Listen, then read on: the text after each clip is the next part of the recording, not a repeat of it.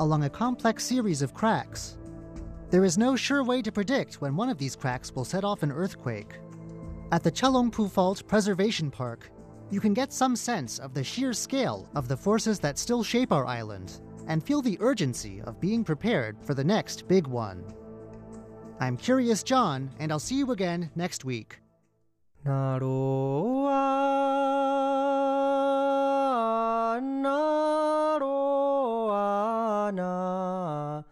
やないよやいやお Idini kumai baiwana kanatar to lengau The sound of the Puyuma tribe on Radio Taiwan International.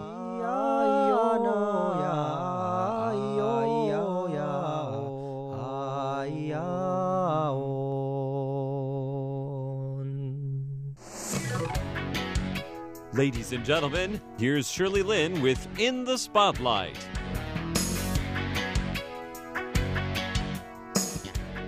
Hello there. You've just tuned into In the Spotlight. I'm Shirley Lin, and my guest today is John Mern, who is the founder of All Hands Taiwan, and he's been here in town eight of the last 12 years.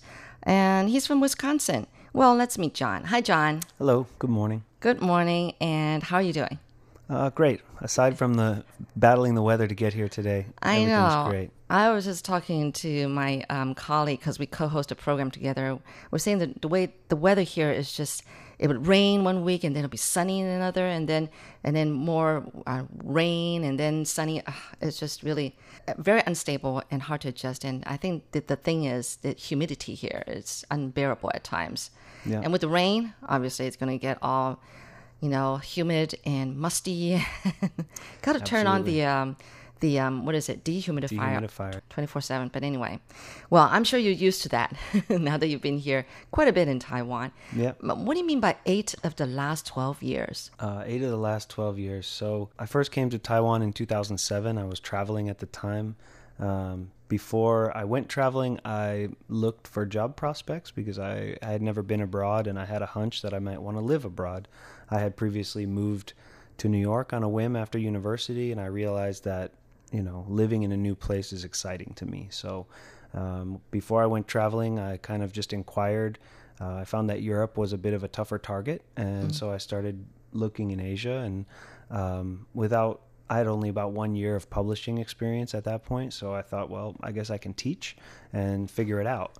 So did what I could, like I said, beginning of 2007, to find out what opportunities there would be in Japan, Thailand, Korea, Taiwan, and um, in the process of evaluation, I just ended up finding that Taiwan was the most open and friendly. Uh, at, this is only you know via email, um, and having never been to any of those countries, I basically just kind of said, okay, well, you know, they're all going to be new and interesting. So if someone's going to offer me a chance to interview for a job, I'll make a plan to get my travels to that place at that time. Oh, I see. Okay. So I spent two years teaching in Hsinchu. Uh, I didn't start right away in Taipei. Yeah, most people start from you know the capital city, but Yeah. Good, okay. Um, I ended up in Hsinchu, and I taught at an international high school for a couple of years, and it was great. And I- taught English. Uh, no, I Oh. taught. It was an international high school, so I taught. I mean, I taught English, I taught literature, I taught the journalism club, I taught geography, I taught gym when I had to.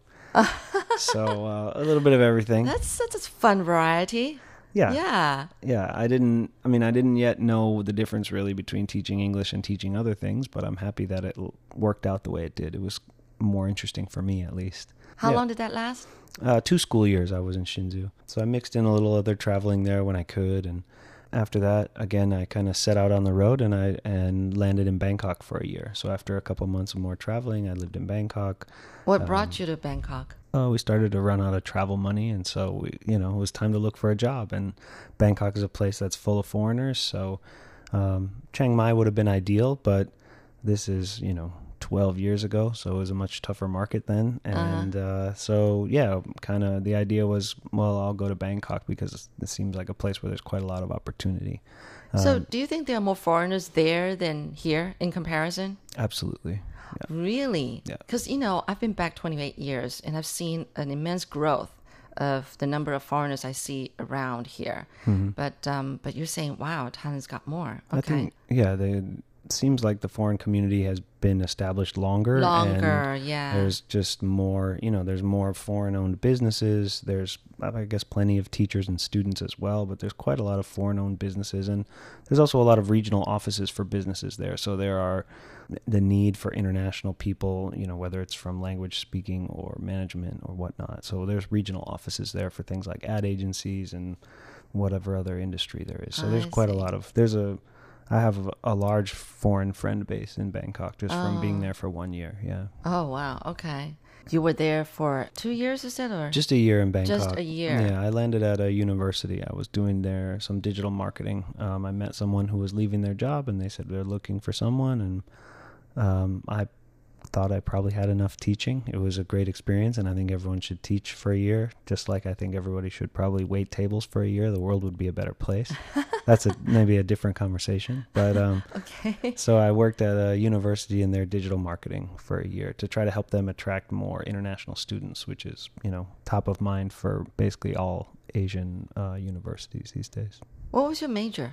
Uh, I have a BA in English language and literature and a BA, Ah. BA in journalism. Okay, those are your strengths. Okay. Mm. So then, a year in Bangkok. Here in Bangkok, yeah. Then I started to get the itch to want to move back to Taiwan. Um, Taiwan is more my style. Uh, I love Thailand. I just don't want to live in Bangkok. Uh-huh. Um, is there's a lot going on. The weather is is pretty brutal. It's one of the few places in the world where I've felt like the weather kind of bothered me. Um, but yeah, I just you know I had known enough of Taiwan at that point to to know that I preferred Taiwan. So. I met some guys who uh, have an interesting beverage consultant company. So I spent a couple months taking contracts working as a bartender with them. So that's why I lived in Malaysia And Oh. I kind of made my way back to Taiwan. Um, and then when I got back to Taiwan, knowing that I didn't want to teach, I kind of found myself again in the situation of what am I going to do for work? What am I going to find? At that time, I decided I was going to commit to uh, writing and try to get a job. So I had what I thought was enough money in the bank to get me maybe six months, maybe a year. And uh, so I just kind of embarked on a very much shooting in the dark type uh, endeavor to to do freelance writing in Taiwan. I didn't know any journalists, I didn't know any publishers, and uh, so I just when I landed here and got settled in an apartment, um, I set to work touching up my resume, and then I just looked up every ad agency, every publishing house, every newspaper that I could, and I sent them all my resumes. And if but I, only English-speaking publishing house Uh, agencies, right? well, I mean, those are mainly the ones I could find, right? Because I wasn't looking in Chinese at the I, time. I so know. more so, like so you're limited though, no? to some degree, sure. I mean, Taipei Times, you know, is in English, and um, there are lots of educational publishers here in English, and a couple of the university presses have English, and um, yeah. But to your point, yes, there were not.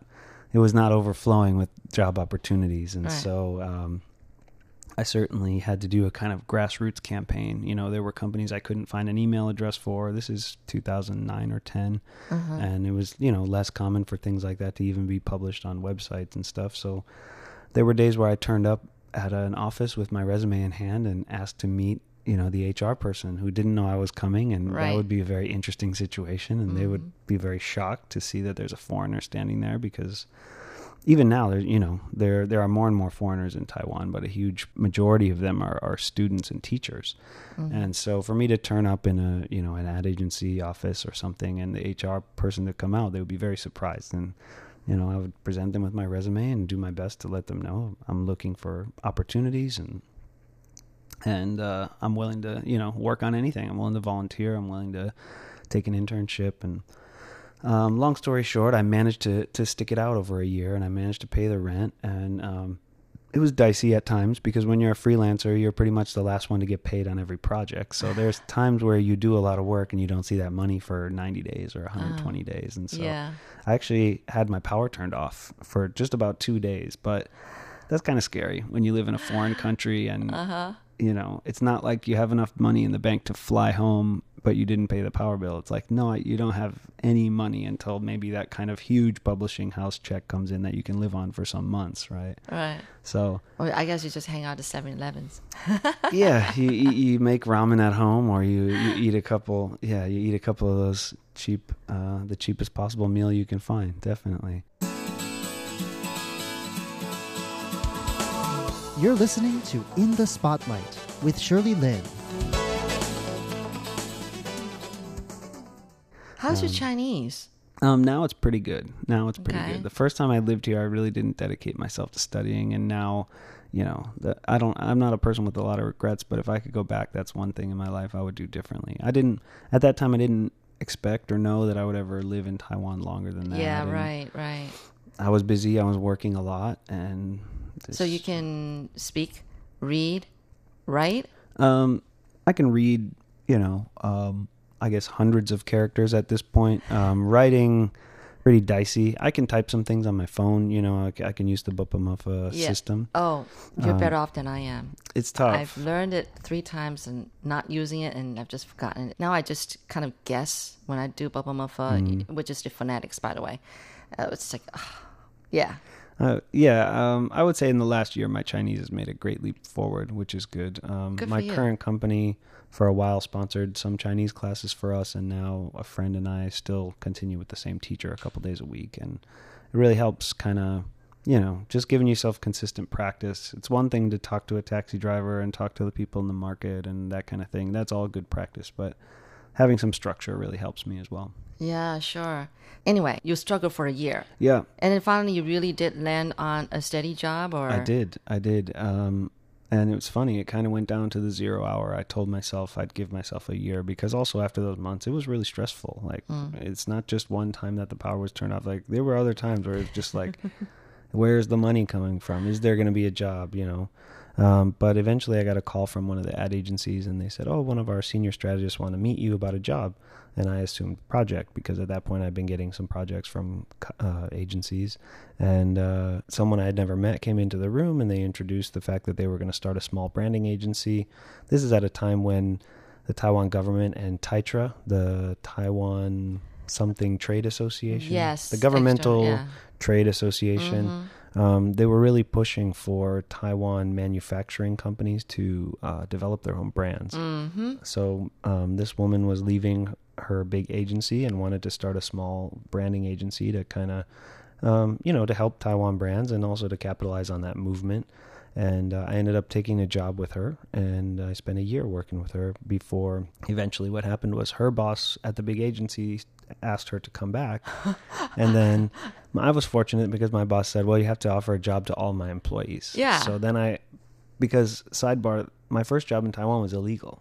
Oh, okay. So without getting You mean with her? yeah, with her. Oh. So with and freelancing was illegal too. I mean, Taiwan's one of the things we'll talk about when we get to all hands is that Taiwan's visa structures are slowly coming around to where they need to be to accommodate different kinds of dynamic professionals, especially in terms obviously of international professionals. Locals don't need visas. But yeah, that first year I spent working with her, technically her company couldn't even legally hire me. So Mm. yeah, I had to be paid in creative ways and I had to go on visa runs or business trips Mm. Oh, that to kind of Hong stuff. Kong, right? Sometimes, yeah. yeah. yeah. So then after that, I did get a proper job in an ad agency. So I worked at um, Leo Burnett Publicis Saatchi and Saatchi. It's a group in Taiwan. Oh, okay. It's considered Publicis group. Um, and I was there for a couple years. Uh, I went from being a copywriter to digital strategy. And then I met a couple of American guys who were here for the Taipei Bike Show, right? It's the biggest bike show in Asia. Okay. Um, I ride my You're bike into a lot. biking, right? Right? Yeah, right. I commute a lot. Um, I've been a member of the Taiwan Urban Biking Association and, and some of the activist things involved with that.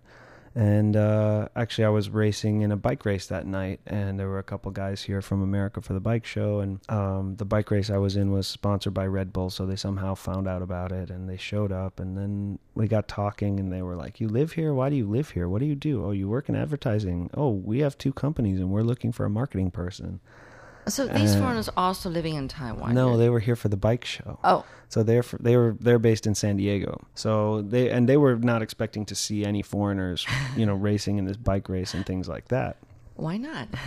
Uh, you know, when you go to the bike show or or Computex, for example, uh, you you realize there's a lot fewer foreigners by concentration in Taiwan than when you go to one of those big shows where people have flown in and that yes. kind of thing. Yeah, right? that's true. That's true. Yeah. So, uh, by chance, we got talking, and uh, within a couple days before they left Taiwan, they offered me a job in California. They offered to move me, and uh, I just took a took a flying leap.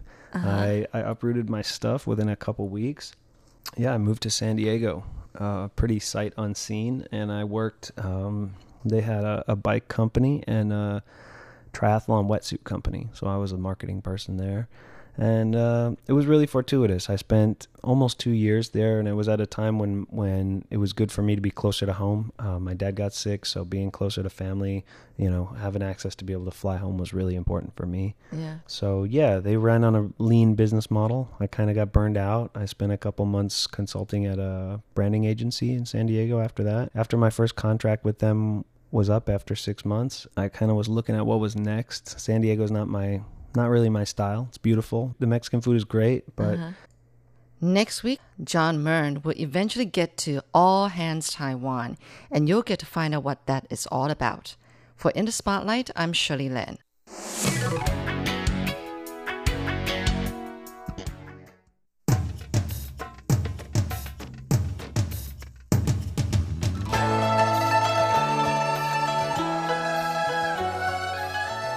Classic Shorts Stories from Chinese history and literature. Hello and welcome to Classic Shorts. I'm Natalie So. This month we celebrate the Dragon Boat Festival on the fifth day of the fifth month on the lunar calendar. The holiday is one of the major holidays in Chinese society, and it's celebrated in remembrance of some admirable people in Chinese history. Now, most people think of the patriotic poet Qu Yuan, and we will get to his story next week. But in the Jiangsu province, the holiday actually is used to commemorate another historical hero. In the former territory of the state of Wu, the Dragon Boat Festival commemorates a noble man named Wu Zixu, who died in 484 BC. Wu Zixu was a general and politician of the Wu kingdom in the spring and autumn period, which was from 722 to 481 BC. He was the second son of Wu She, who was the grand tutor of the crown prince of the state of Chu. In 522 BC, the king sent a corrupt official named Fei to the Qin state to choose a bride for his son, the prince. Now, Fei used this opportunity to select a beautiful young woman to be the princess. But when she arrived, the king was so captivated by her beauty that he decided to keep her for himself instead. This all was likely a part of the corrupt official Fei's plan. Fei also convinced the king that Wu She and his son, the crown prince, who would now be upset at his father for taking his bride, that the two of them would start a rebellion because the bride was from the state of Qin. So he persuaded the king to execute Wu She.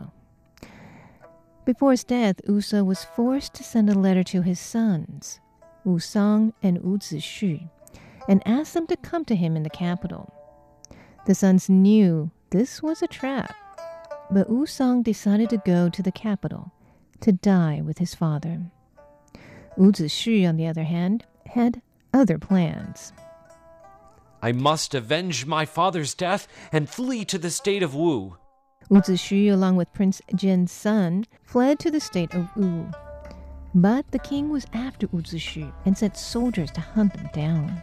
We're wanted men, but we must find a way to outsmart these soldiers. I hope we survive. We're getting close to the state of Wu. We must make it. I know. We can ask Dr. Dong Gao Gong for help. The king also ordered very tight controls over the state borders to catch Wu Zixu and his son, the prince. But luckily, the doctor recognized Wu and he knew the tragic fate of Wu's father and brother. The doctor had sympathy on him and offered to help him escape across the border. I will be indebted to you for life. They are fast on our trail. Can I stay at your home? Dong Gao Gong gave refuge to Wu Zixu in his home for a week. Because of all the immense pressure he was under, something happened to Wu Zixu that week. My hair, it's gone completely white. I look like an old man now, and I, I have wrinkles all over my face. What has happened?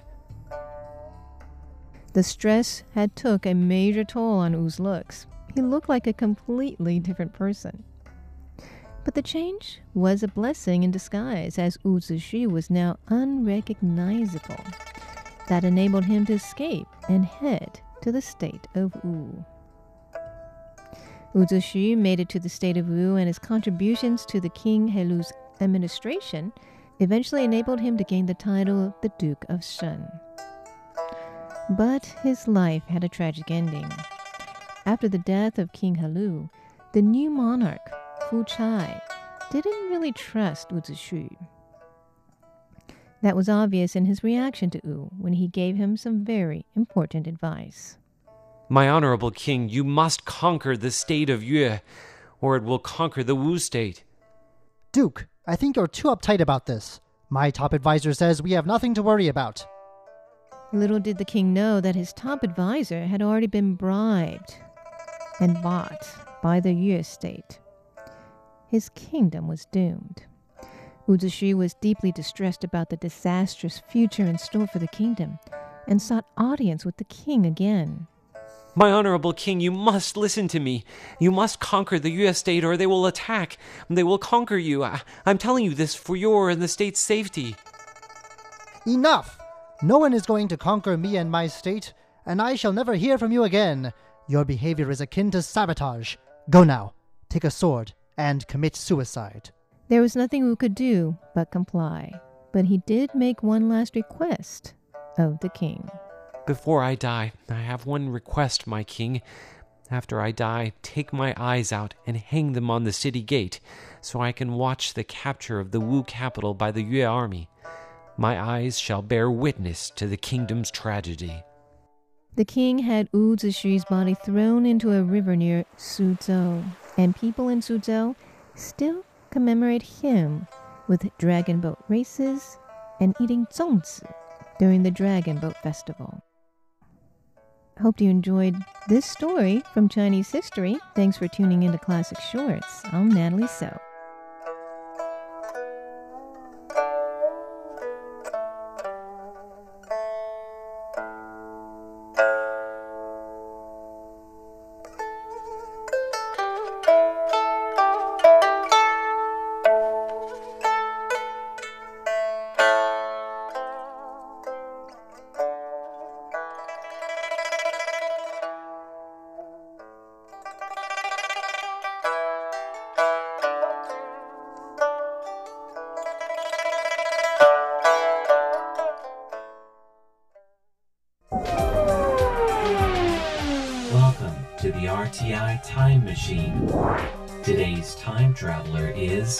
John Van Trieste, and the destination, Tainan, the early 20th century.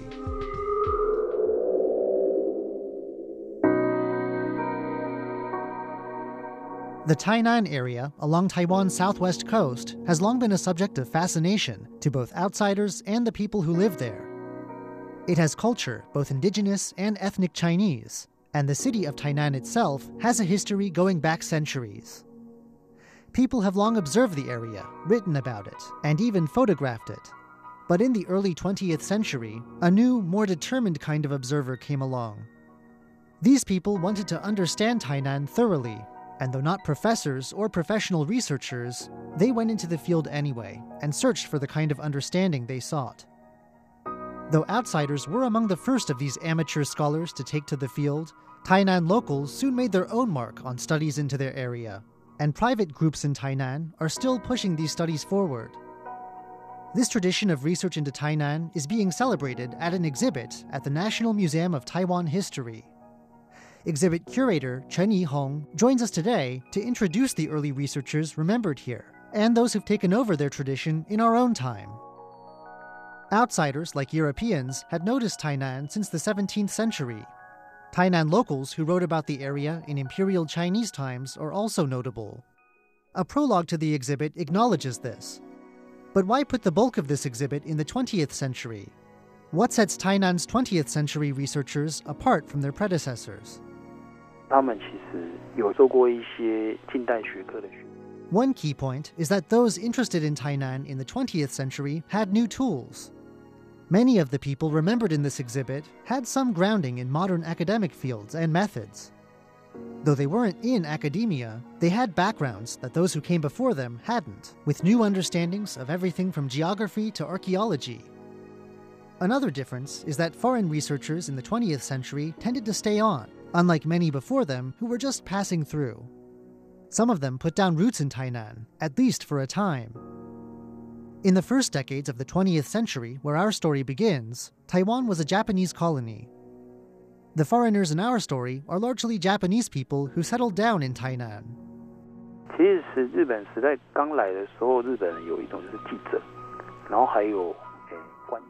The earliest in this bunch came from Japan as reporters or officials who conducted surveys around Tainan.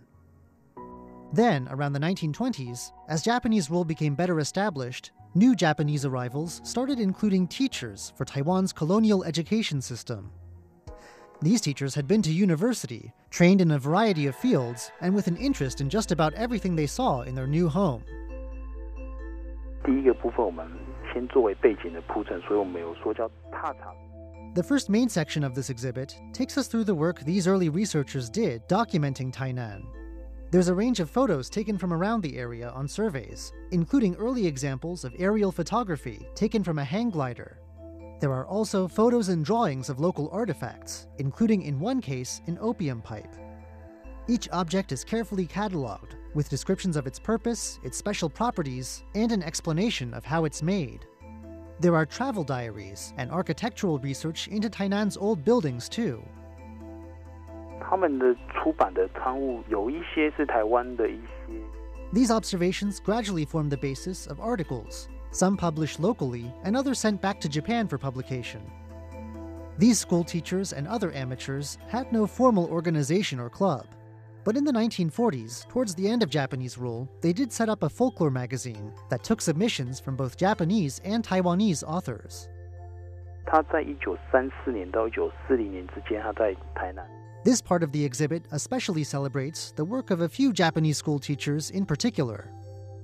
Especially prominent is the work of geography teacher Uchida Isao, who was in Tainan from 1934 to 1940.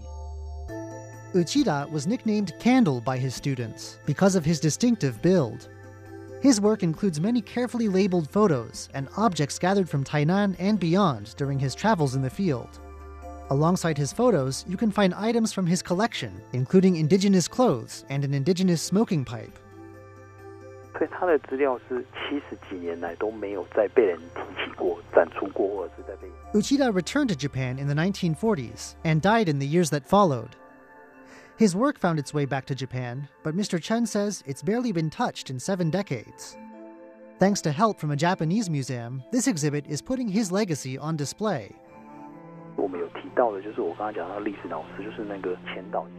Another teacher celebrated alongside Uchida is history instructor Maejima Shinji. While living in Taiwan, Maejima wrote articles on Tainan's history, though he later became an expert in Islamic studies. 大概在一九三零年代开始，所以我们第四代就台南人的台南。 The 1930s saw the rise of Tainan locals with similar interests and backgrounds conducting their own research. The timing of this was no coincidence. Mr. Chen says Tainan was changing by this point, and some locals interested in history and culture wanted to record what they could as the city modernized. Late in the 1930s, as pressures to assimilate to Japanese culture grew, they also hoped to protect Taiwanese culture. Among the important early locals were Shi Yang Sui and Zhuang Songlin, a pair known for transcribing documents and doing work on subjects like the inscribed plaques hung in temples. With the end of World War II and the end of Japanese rule, the number of Tainan locals interested in local research climbed. In the 1950s, associations, both official and private, sprung up to accommodate them. There were Tainan Historic Record Committees and a Tainan History and Culture Association. 他们除了写文章之外，有的人会画画，会画。 Many locals with these interests wrote articles, but the more artistic among them also added drawings, and in one case even made sculptures of historic figures. Among their number were those who had learned the ropes of research under Japanese mentors. Such was the case of Huang Tianren, a student of Uchida Isao, the candle teacher. The 1950s was a time of political repression and martial law in Taiwan, and there were some limits to what researchers could do But research into religious customs, local indigenous people, and specific areas of Tainan flourished. 像以成功大学为例，它是到一九六九年才开始成立历史系。 For a time, the amateurs doing this research were the only people doing serious work on local subjects like these. For example, Mr. Chen says, by the time the local Chunggong University got a history department, local history societies had been doing their own research for years. The decades since have seen this tradition of private research kept alive in Tainan. The lifting of martial law in the late 1980s led to an especially big growth in the number of local societies. They continue to work on everything from historic buildings and cultural heritage sites to literature and specific parts of Greater Tainan. 在展场只有用一张非常比例非常大的一张台南市的大台南市的一个。 Towards the end of the exhibit, a map of Tainan shows these groups and the places where they hold their activities. To get some idea of what these groups are up to these days, there's also work by their artists on display, and even a screening of a film that one local group has put together. Mr. Chen says that in addition to this artwork, this film, and all the artifacts, the exhibit also includes interactive segments. How would Uchida Isao, the candle teacher, have conducted his classes? And what might a geography lesson at his school have looked like? Mr. Chen says you can find out in a game, and then look at Uchida's records and his collection of objects for a sense of the curiosity that pushed people like him to spend such effort deepening our understanding of Tainan. The Superimposed South, Tainan as a Collective Memory, runs at the National Museum of Taiwan History through April 14th. I'm John Van Trieste, and I hope you'll join me again next week for another journey through time.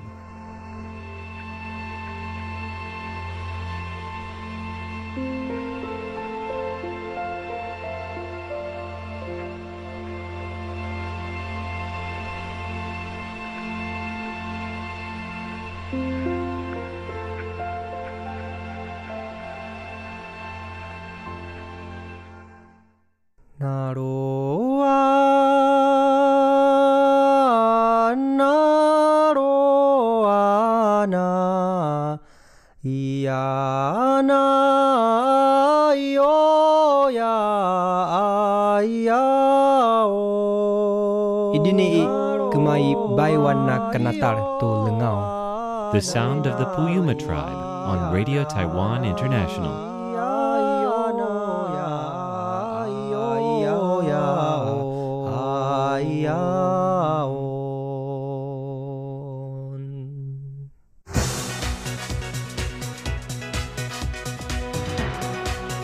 There are some similarities also, so, some common interests in um, history and theory of literature as well. So I know that um, some scholars are writing about, um, like here, writing about um, the Russian avant-garde artists, and I'm working on that. So like I, I talked to the dean of the, um, the faculty, and so they have a lot of interests in common.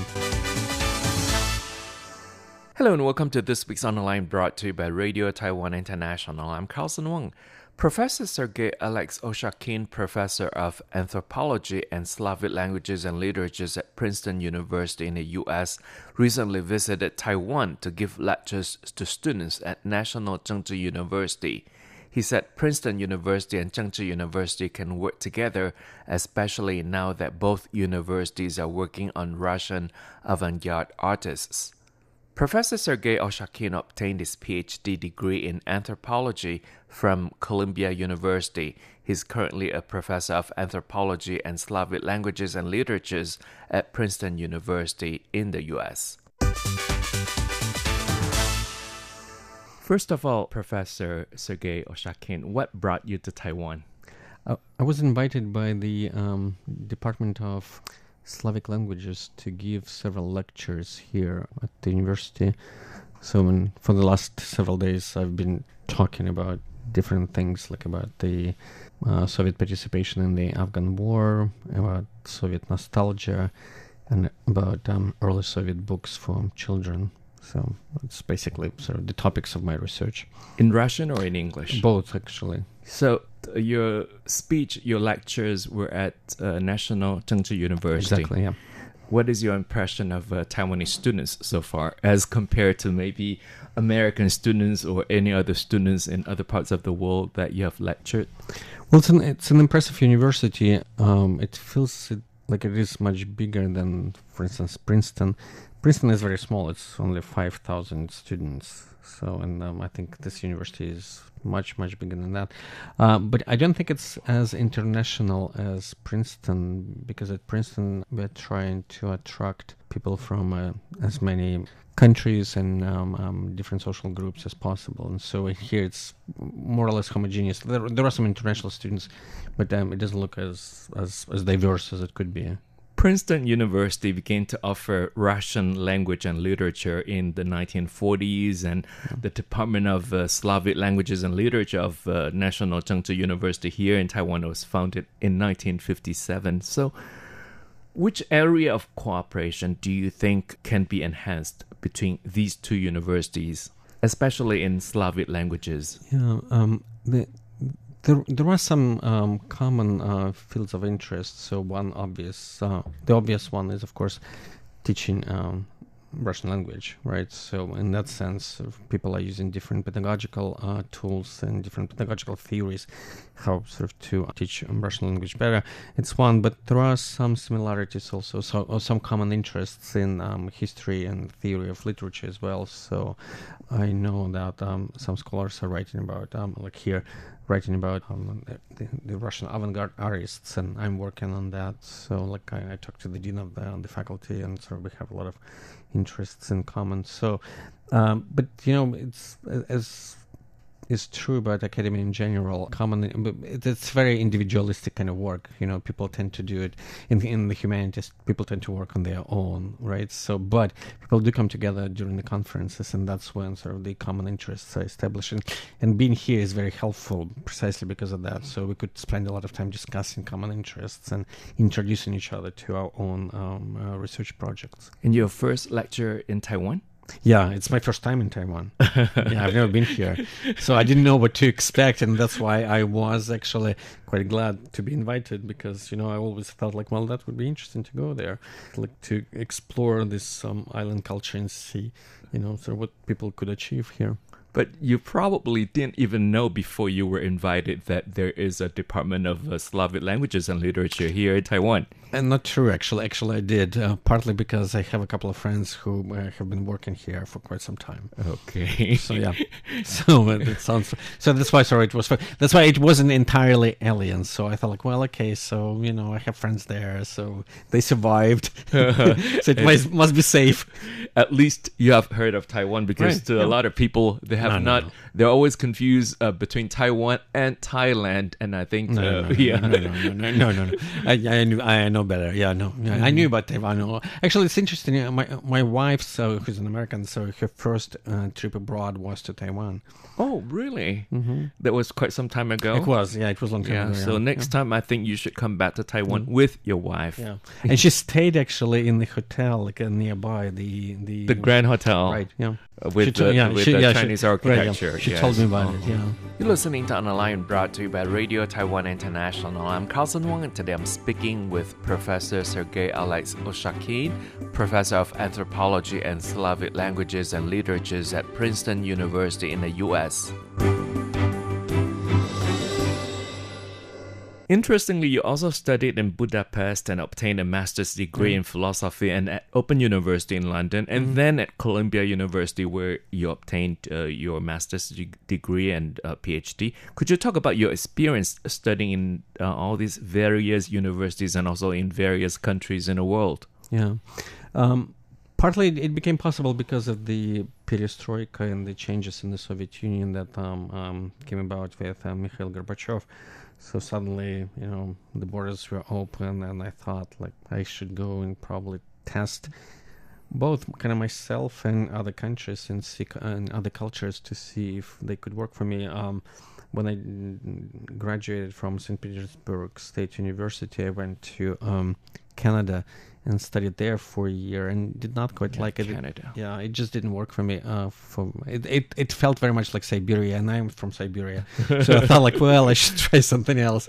So I went to Budapest, uh, where I studied at, at Central European University, which was funded and founded by George Soros, and was in the 90s, and that was one of the most kind of vibrant periods in the history of this university. Pretty much anyone who was someone at that time in the humanities and social sciences was there sort of giving lectures and teaching it was an incredibly incredibly rich and um, uh, experientially kind of formative experience but also a lot of freedoms so and that's what what it taught me uh, actually it was an important lesson was that uh, disciplinary boundaries are actually very very fluid and should not be taken seriously and that's what I'm trying to do ever since in my work. Some people say it's sort of a lack of discipline, but I think it's sort of its broad scope and sort of multidimensional kind of interest that I like to explore because life is multidimensional. You Yes. cannot stream it, uh, streamline it to a particular point of view or a particular approach. You have to try different things in order to understand one small kind of event or, Yeah, or process. So, yeah. Indeed. And, that's what anthropology allows me to do because, in that sense, it's very uh, forgiving. Um, and then actually encouraging in, in terms of kind of using different um, methods, different approaches, different theories. So Which is, you think that uh, because you majored in political theory, in a way that political theory could not allow you to do that. Yeah, that that was precisely the problem because every time I would move to a different university, I would start a different degree in a different field. So I tried them all, and uh, while I liked a lot political philosophy and political theory, but I also realized that um, it's a kind of theory that is not really interested in, the, in actually existing people. they play a lot with concepts, theories, approaches, methods, but the actual experience is not quite relevant because they always have this kind of interesting explanation. You should be more rational. You should know your goals, and and the dirty secret is that people don't. But isn't that true also with um, anthropology? No, No? no, because because uh, anthropology's main premise is you could tell us whatever you think you want to tell us, but we will watch you doing things. And sometimes, you know, your words and your behavior do not correspond. That's why we do a lot of ethnography and ethnographic observation. We're trying to watch people doing their things in in their real life. Mm-hmm. And then we bring the, those two experiences, like in words and in actual practices, together in like, so if there is any conflict or how they, you know, reinforce each other. So action and words don't actually correspond, you think? Sometimes they don't. Sometimes they don't. Okay, well, in 2011, y- your book, The Patriotism of Despair, Nation, War, and Loss, won the Best Book Award in Literary and Cultural Studies from the American Association of Teachers of Slavic and Eastern European Languages. Now, the book takes a look at post socialist life in Russia. Could you talk about the idea of writing this book? Yeah, it um, the book is was um, kind of my attempt to figure out what the um, uh, collapse of the Soviet Union meant uh, for people who did not benefit uh, from it. Um, say, people for people who did not become oligarchs, for people who not who could not, for a variety of reasons, set up their own businesses, their own companies. But uh, and that's why I did my field work um, in. Um, in first in Moscow, um, um, but also in Siberia, in, in my hometown, um, in Barnaul, which is Altai, and uh, there were two groups that were directly affected by these uh, transformations. Um, I talked to one was the soldiers who participated in the first Chechen War, and the other one was uh, mothers whose sons were killed in Afghanistan and Chechnya. So I, I was trying to understand so how these people responded to this um, very traumatic um, um, events in their lives and how they're trying kind of to reconstruct their life after this trauma. So that was sort of a reaction. And one of the things that I discovered there, um, it was interesting. I didn't expect that at all. They create what I call in the book um, communities of loss. Um, uh, when they get together, they discuss sort of things that they're missing, whether sort of it's a missing um, um, um, um, children or it's missing son or like with soldiers it would be a different situation so like you know they were extremely angry about the state that you know pushed them to participate in the war and then basically abandoned them. But this anger sort of at the same time was sort of transformed into some, something positive. They because of that they created their own organizations. In some cases they started started challenging the government and so on. So I'm trying to see how this negative experience gets transformed or translated into positive actions. So, and it's interesting to see how basically sort of we're dealing with people who do not have any other resources except for these negative ones, and that's what I, f- I thought was extremely. I didn't expect that. I, I should say. I should what message uh, does the book hope to convey? Uh, be positive or end the war? That was one of them. Uh, another one was also um, we don't know where the sources of inspiration um, come from, and sometimes they come from experiences that we tend to think tend to dismiss as entirely unhelpful, traumatic, harmful, and so on. But we see how sort of people people are more creative when we tend, tend to think. Actually, Now, i i in your published work, you have uh, analyzed the politics of pity. Have you been influenced by Hannah Arendt, the German-born American philosopher? A little bit, yeah, yeah. So uh, she talks about pity and compassion, and uh, but she tends kind of to dismiss the, the, the pity as something that is kind of denigrating, and I'm sort of less um, critical about that because I saw it precisely with soldiers' mothers, where they are trying uh, kind of to, to create this sense of pity because that's something that they're familiar with and they can build on it. Remember one, um, I, I, I would never forget it. Like one of during my interviews with one of the mothers, she told me. Um, um, human beings are getting close to each other because of their grief and Mm. loss. And I thought, huh, it's interesting. It's not the only way kind of to get close, Yeah. right? But I see why you would say that. And so they are looking for this kind of moments of loss that would bring them together. So, and for Arendt, it's it's something it's something else. Kind of like sort of she she envisioned, I think, a different kind of a different anthropological type, a type of a person who can, you know, get up, shake up um, his or her kind of um, cuffs and move on. I think I'm I was dealing with people who were less powerful, but maybe just as strong, but activating very different sources of strength. hmm it's an irony, but I can see the sense that that it makes. And now let's talk about something more relaxing. so talk about your impression of Taiwan. Uh-huh. Yeah. Um, I, I didn't get to see that much yet. Sort of, I, I have a couple of uh, days kind of to explore, but I'm eating a lot of really wonderful food, and that's really amazing. So, uh, yeah, so I like it. Um, and I also had some um, a little bit of time kind of to walk in one of the older older districts, like with the pharmacy Yes. stalls are Yeah. there. Yeah, no, it's it's interesting. The weather could be more sunny. Mhm. Yeah, no, it's it's it's it's very interesting. I, I do hope uh, to have more time kind of to enjoy it here. Yeah, sure. Do come back. And we've Yeah. been joined here in our studio today by Professor Sergei Oushakine, a professor of anthropology and Slavic languages and literatures at Princeton University in the US. And that's it for this week's On the Line brought to you by Radio Taiwan International. I'm Carlson Wong. Thank you for listening. I'll see you next week. Bye.